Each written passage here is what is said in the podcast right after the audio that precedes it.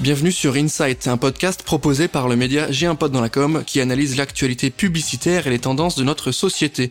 Nous allons décrypter ensemble les différentes mécaniques créatives qui permettent de passer de l'idée à l'action. Et dans ce nouvel épisode, on va vous parler de culture d'entreprise, on va parler évidemment de marque employeur. Pour m'accompagner, je reçois Lucas Falcos, qui est fondateur et créateur de l'expérience Wonderful Lives. Salut Lucas, comment tu vas? Salut Valentin, ça va super, merci. Je suis ravi de t'avoir avec nous sur ce podcast Insight. Comme je l'ai dit, tu es euh, fondateur, créateur euh, du concept un peu inédit de Wonderful Life. Euh, J'aimerais que tu me présentes un peu le concept et qu'on rentre dans le détail et ensuite qu'on puisse voir ensemble pourquoi les entreprises ont tout intérêt à nous écouter aujourd'hui. Eh ben, merci beaucoup. Oui, avec plaisir. Wonderful Life est la première marque de co-living touristique haut de gamme. Donc, je suis associé avec ma sœur dans le, dans le business depuis toujours. On est des purs produits euh, du tourisme. On a des restaurants euh, en montagne, en altitude, euh, dans la station des Arcs. Et on est en bout de chaîne. J'explique un petit peu la genèse hein, vraiment du, du, concept. Et pendant le Covid, on a eu beaucoup de temps, comme beaucoup de monde. Et en fait, il y a plein de choses dans le tourisme où, où on s'imagine pas le consommer comme ça dans, dans une dans une quinzaine d'années. Et nous, avec nos restaurants, on est en bout de chaîne et on ne peut pas du tout avoir d'impact et on n'est pas du tout acteur euh, de, de, tout ce qui se passe. On, on, subit toute la chaîne et après, ça arrive enfin au restaurant euh, qui se trouve aux emplacements clés, euh, aux endroits touristiques. Et on s'est dit, mais qu'est-ce qu'on pourrait faire à notre petite échelle pour pouvoir faire changer les choses et, faire euh, quelque chose qui a plus de sens pour nous en tout cas.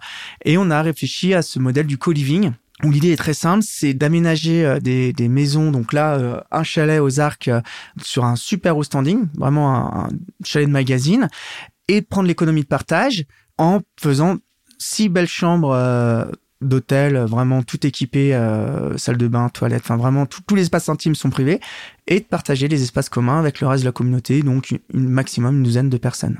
Donc là, je précise qu'on est en train d'enregistrer justement en direct euh, du chalet euh, aux Arcs, donc c'est plutôt agréable. Ce départ-là, qui est le co-living, c'est quand même l'élément central du concept, qui va revenir sur différents éléments, mais c'est quand même l'élément central. Donc c'est au standing, exigence, rigueur et tout ce qui va avec sur l'expérience, plus co-living pour faire en sorte que on est quelque chose de différent par rapport à des hôtels classiques. Et depuis euh, quelques temps, tu proposes des choses aux entreprises, tu travailles la proposition de valeur pour euh, avoir, euh, tu vas me le dire, mais avoir quelque chose à proposer à la fois pour les touristes purs et durs, mais aussi pour des entreprises et des collaborateurs qui ont envie de découvrir et de créer une expérience. Donc ça, c'est le deuxième temps. Exactement, parce qu'en fait, on a créé euh, donc Wonderful Life pour sortir déjà de la saison d'hiver, décembre-avril, avec la neige, quand il y a plus de neige, voilà. Donc on est parti sur ce côté tourisme. Mais maintenant, on a une grosse grosse ambition pour ce côté euh, B2B parce qu'on a eu l'expérience de quelques sociétés du coin qui sont venues euh, passer euh, quelques jours ensemble ici en, en équipe et on peut dire qu'ils ont fait du co-living mm. entre collègues et ça a été une expérience vraiment vraiment folle. Moi, ça m'a tellement fait un waouh qu'on l'a fait avec nos, nos managers dans, dans, nos restaurants avec ma sœur pour vraiment euh, créer euh, cette ambiance qu'on avait vue des autres équipes qui étaient venues faire. C'était du building en fait. C'est une expérience logement qui devient une expérience team building en fait. Et c'est vrai que c'est vraiment euh, quelque chose de fort. Ouais. Donc ce co-living là, on le connaît quand même plutôt bien là depuis quelques mois, quelques années par rapport surtout au freelance, au profil indépendant. Vous, c'est pas forcément ce que vous proposez dans la mesure où le prix d'entrée est assez élevé, que c'est une vraie expérience complète et que vous, vous avez plutôt la finalité d'aller toucher des entreprises qui viennent avec leurs collaborateurs. C'est pas forcément on peut, mais c'est pas forcément la target, c'est pas les freelances forcément, c'est plutôt des entreprises avec 5, 6, 7, 8, 9 salariés qui viennent vivre une expérience ici, c'est ça? Exactement. Alors, pour être tout à fait honnête, c'est même plus parce qu'en fait, au début, quand on a créé le concept du co-living, notre target, c'était que du digital nomade. Bah, le co-living rime avec, au départ, on se dit rime avec euh, digital nomade au départ. Voilà. Et au final, euh, pas forcément. Et, au final, euh, si on voulait rentrer dans notre business model et dans un, dans, dans un modèle économique viable où la maison est rentable et qu'on n'a pas besoin de lever de fonds incroyable et qu'on est avec une économie entre guillemets normale, si mmh. je peux dire, saine, qui saine, marche, ouais, qui marche euh, il fallait qu'on trouve une autre clientèle parce que clairement la clientèle qu'on avait ciblée, on s'est vite rendu compte que il y avait une demande, mais on, on avait beaucoup de freins. Donc c'est pour ça qu'on a pivoté sur le côté tourisme où là on a vu qu'on répondait à plein de besoins. On avait vraiment créé quelque chose qui répond à, à une demande de beaucoup de monde en fait. Et le côté B2B, on s'est dit, bah, en fait, alors, boîte ou même équipe. C'est-à-dire que, en fait, c'est le modèle maintenant parfait aussi pour venir avec son équipe.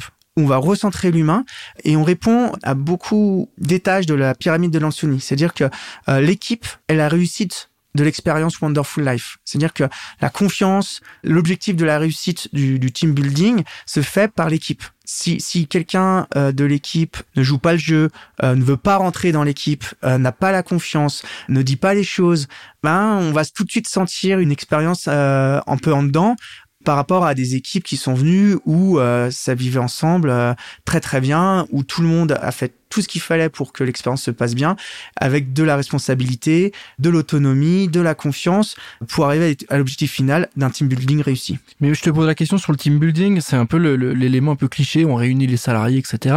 Mais est-ce que tu penses que le fait de vivre dormir ensemble, de petit déjeuner ensemble, et de cuisiner ensemble. Et de cuisiner, tu vois, et plus impactant. Et si oui, à quel niveau? Parce qu'on connaît très bien le team building. On se voit une journée, on fait une activité, ça marche. Là, j'ai l'impression qu'on va plus loin. On est ensemble pendant trois jours. Et tu me disais en off que il faut vraiment qu'il y ait les trois jours. C'est à partir de trois jours où ça commence à se libérer un peu sur les usages, sur les habitudes des gens. Et que c'est vraiment le fait d'être ensemble, manger, dormir, avoir des expériences humaines plus que l'activité euh, de bootcamp qui fait que l'objectif, il est rempli, on crée une équipe, en tout cas on renforce l'équipe. Il faut vraiment être là les trois jours et vivre ensemble pendant trois jours. Exactement. Nous, notre, notre, notre proposition, c'est vraiment deux nuits, trois jours en plus, avec le déplacement et tout, c'est pour les sociétés plus proches de ce qui sont peut-être sur Annecy, Grenoble ou Lyon, on peut proposer une nuit. On le fait aussi, ça c'est pas un problème. Mais plus loin, c'est quand même mieux euh, deux nuits, trois jours. Et comme je l'ai dit plus tôt, c'est vrai que moi je suis un pur produit tourisme. Dans les restaurants euh, qu'on a, euh, on fait régulièrement des séminaires à 200 personnes, donc j'ai pu voir la différence entre comment ça se passe dans les restaurants. Alors je les vois que 3-4 heures de temps, mais l'énergie qu'il y a quand ils sont là et l'énergie qu'il y a dans le chalet. C'est incomparable. C'est-à-dire que quand on fait un séminaire à 60, 70, avec toute la boîte ou à 200, on n'est pas dans l'humain. On est dans l'objectif, on est dans la performance, on est dans une réunion de la société, mais on va pas aller chercher vraiment, on va dire, les problèmes ou aller travailler sur l'humain. Ici, on va aller vraiment réduire au maximum euh, l'expérience humaine, où on va être entre 6, 7 personnes plus si on, veut partager, on peut être 10, euh, voire jusqu'à 12, hein, et ça, ça, passe. Et là, on a le temps d'apprendre à connaître vraiment ses collègues, de partager avec ses collègues. Et ses collègues, en fait, ça devient plus des collègues, ça devient des êtres humains où en fait, on fait tomber vraiment les barrières. Et de faire euh, la réunion euh, au coworking, mais après devant la cheminée, et puis on a fini, mais continue en faisant la cuisine et puis on coupe les tomates et puis en se disant ah mais ouais mais tu penses que si on ferait comme ça? Puis en fait ça continue et puis euh, on appelle euh, son mari ou... et en fait on, on voit plus le collègue. On voit juste l'être humain avec sa vie et tout de suite ça, ça échange, ça crée de la confiance, ça crée plein de moments de vie tout en ayant son espace intime dans les chambres et tout. Donc tout le côté un peu euh, chiant ou stressant, dire oh là là, on va jouer, on va être en colline, on l'a pas. On mais c'est que les bons côtés. C'est ça la barrière qu'on pourrait avoir en tête au départ. C'est ok, je pars trois jours avec mes collègues, très bien, mais euh, est-ce que je suis à l'aise avec le fait de dormir dans le même espace, en tout cas dans le même chalet que mes collègues de boulot, etc. Et au final là, on a ce côté, euh, bah, chacun a sa chambre, chacun dort dans son coin et j'ai l'impression qu'on impose un peu le fait d'être ensemble pour créer quelque chose. On force le, le, partage dans les moments de communion. Donc tu vas parler de la cuisine, tu as parlé et on en parlait aussi en off tout à l'heure sur les les points un peu stratégiques du, du notamment là du chalet sur le coin café. Le coin café, il est ultra stratégique le matin parce que c'est là que ça parle. Euh, là, on est sur l'espace coworking, donc il y a un côté, on peut venir bosser aussi, donc on peut collection internet, elle est full. On peut venir bosser aussi. Il y a l'espace cheminée détente, donc vous avez créé des ambiances à l'instar d'un bureau un peu classique ou des ambiances où on peut avoir chacun son espace, chacun sa temporalité aussi. Parce qu'on n'a pas forcément besoin de vivre au même rythme, dans, parce que c'est aussi, ça aussi la profession de valeur, c'est que tout le monde n'est pas au même rythme à chaque fois pendant ces trois jours. Exactement. Merci beaucoup, tu as super bien résumé. C'est exactement ça, c'est que le chalet est fait vraiment, on a tout de suite pensé au concept du co-living. Donc on l'a créé pour du co-living. C'est-à-dire que on a les espaces intimes qui sont hyper hyper importants et les espaces communs et de vie qui sont tout aussi importants. Et que comme tu dis si à un moment tu dois bosser euh, parce que tu as un dossier et que tu es tout seul tu peux il y a la fibre euh, mm, mm. privée pro dans tout le chalet, il n'y a pas de problème. Donc là, je répète juste des exemples qui s'est passé pendant des, des, team building qui se sont faits au, au, chalet.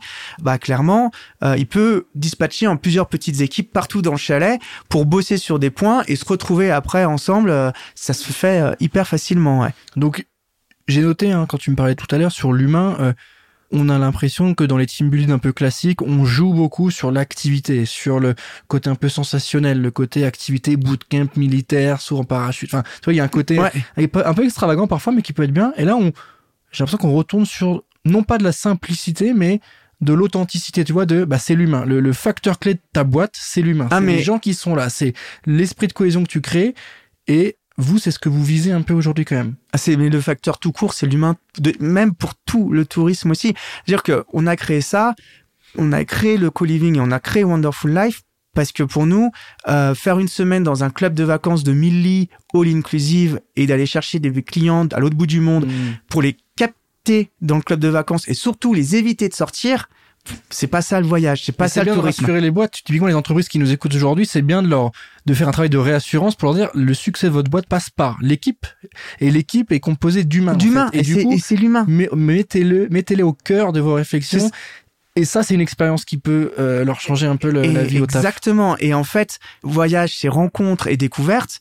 Et nous, c'est notre leitmotiv, c'est rencontre et découverte. C'est-à-dire que on rencontre, on se rend compte que finalement, ben, les gens autour de nous, ils ont plein de choses à dire, mm. ils ont plein d'histoires, et c'est pas tout blanc ou c'est pas tout noir, c'est gris. Et donc il y a du débat, il y a de l'échange, c'est dingue. Et c'est la découverte parce qu'on va aller pousser tout le monde dehors, mm. Mm. Euh, à l'extérieur du chalet pour aller proposer du rafting, du yoga, du VTT, du ski l'hiver, plein de choses à faire euh, autour du chalet. Comme tu l'as dit, on est hyper concentré sur l'humain. Et pour nous, ce qui peut paraître être un point faible, le côté de prendre que euh, entre 6 et 12 personnes. On s'est pris quelques portes au début quand on a voulu commencer à commercialiser.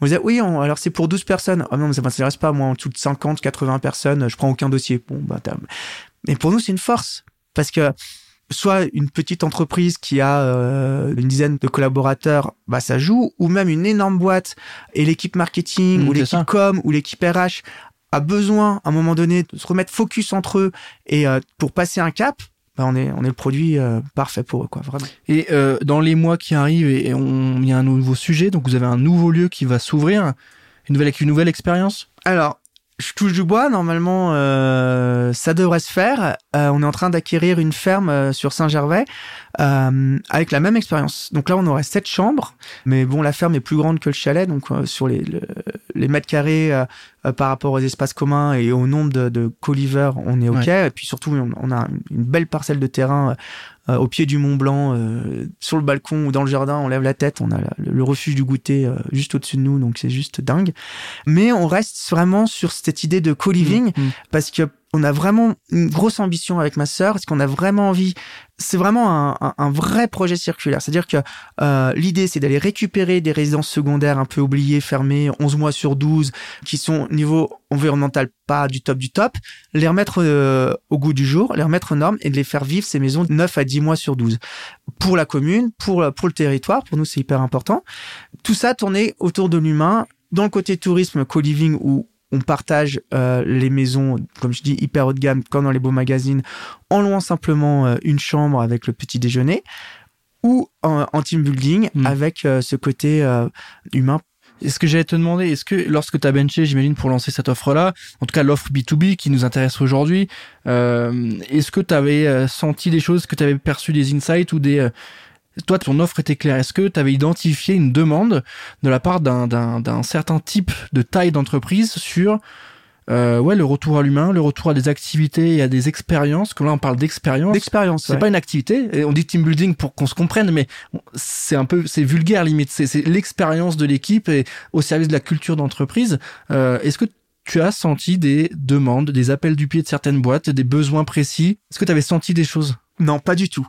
Pas du tout parce que encore une fois, la genèse du projet, c'est qu'on n'est plus en accord euh, avec comment on, on, consomme et, cette industrialisation du tourisme.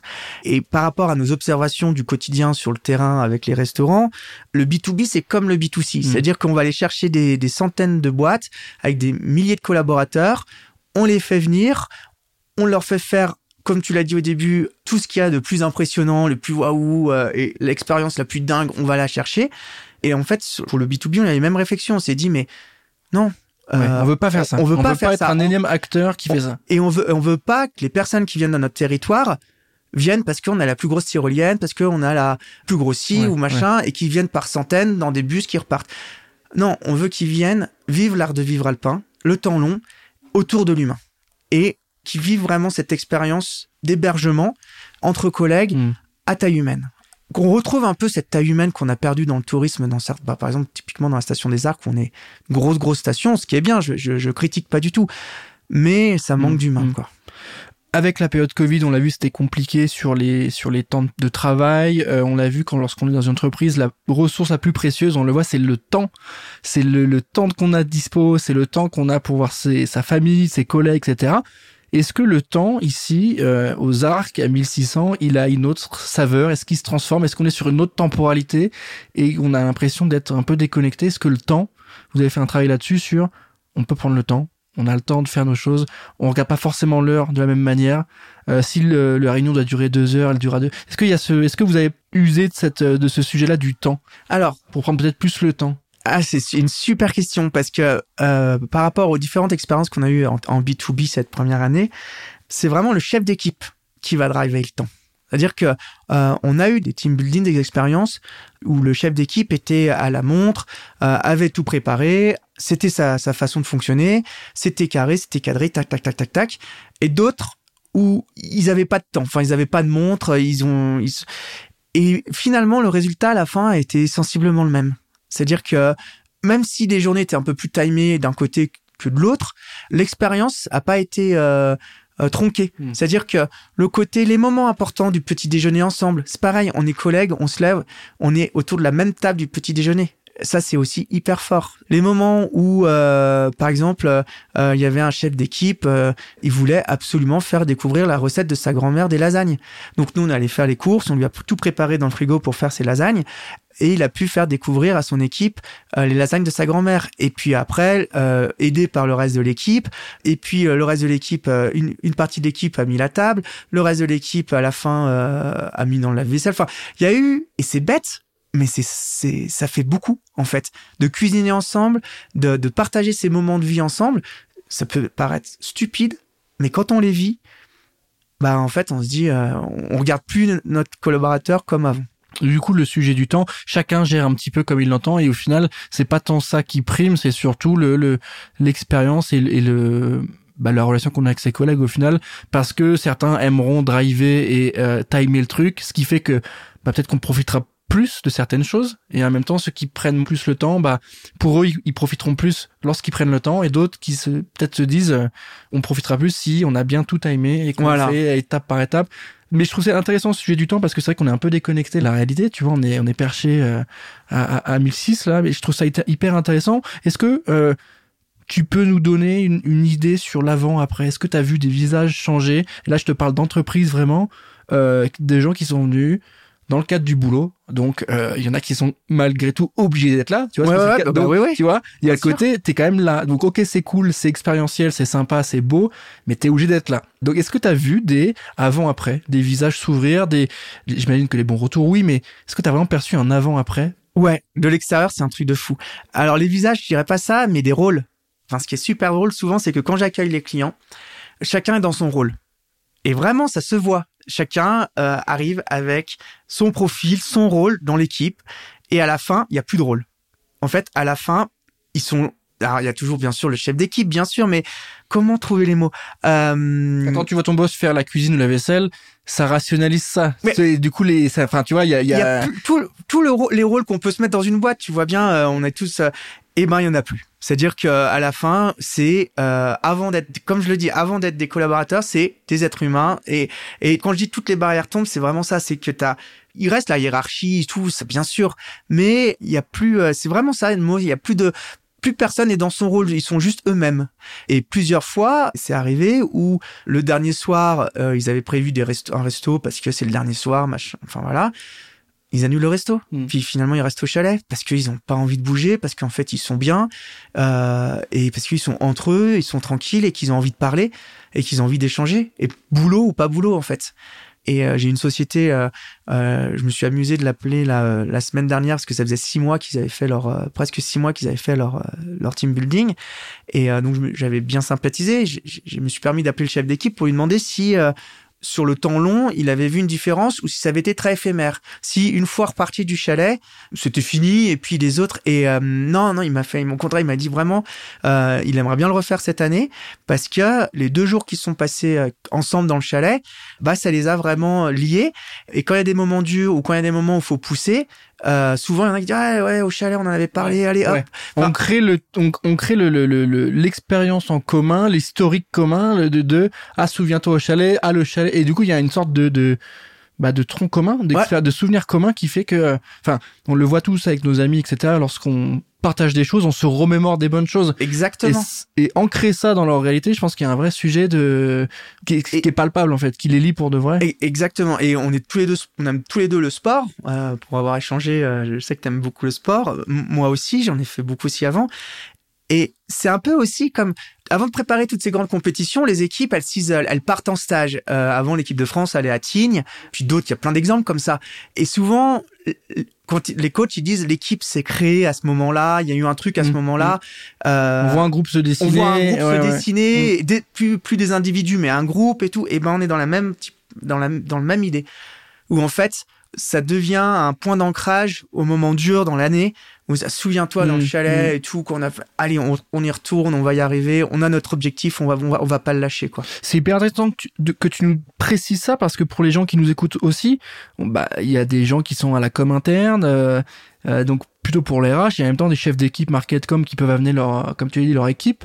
Euh, ça les rassure aussi, tu vois, parce que ils sont euh, toute leur vie sur des metrics, des KPI, et lorsqu'ils font euh, une activité de team building ou autre, ils ont besoin aussi de se dire bon, très bien, le concept Wonderful Life, il est cool.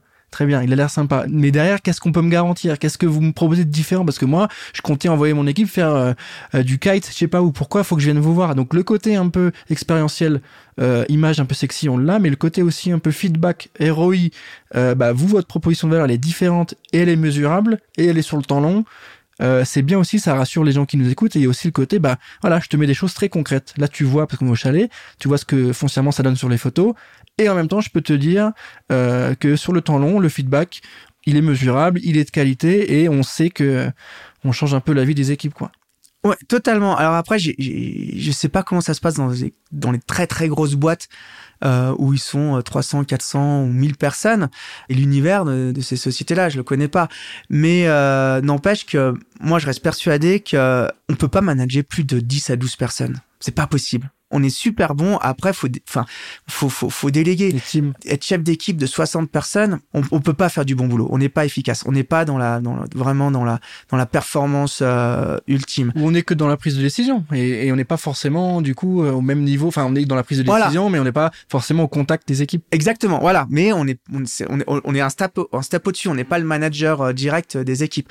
Vraiment, pour moi, un, un manager direct d'équipe, il faut qu'il ait avec lui entre 10 et 15 personnes. Au-dessus, c'est compliqué. Mm. C'est compliqué de faire du bon boulot. C'est, c'est voilà. C'est eux que vous targetez, c'est ce genre de team là que vous Voilà. voulez avoir. Exactement ce genre de team là ou de société, euh, Mm. société là TPE, PME, plus petites. euh, Exactement, où on voit aussi dans les dans les PME, il y a beaucoup beaucoup d'humains Mm. parce que on, mm, on fait tous un peu tout Bien sûr. et que euh, on sait l'importance de chaque personne dans la boîte. Donc on, a ce côté déjà naturellement humain.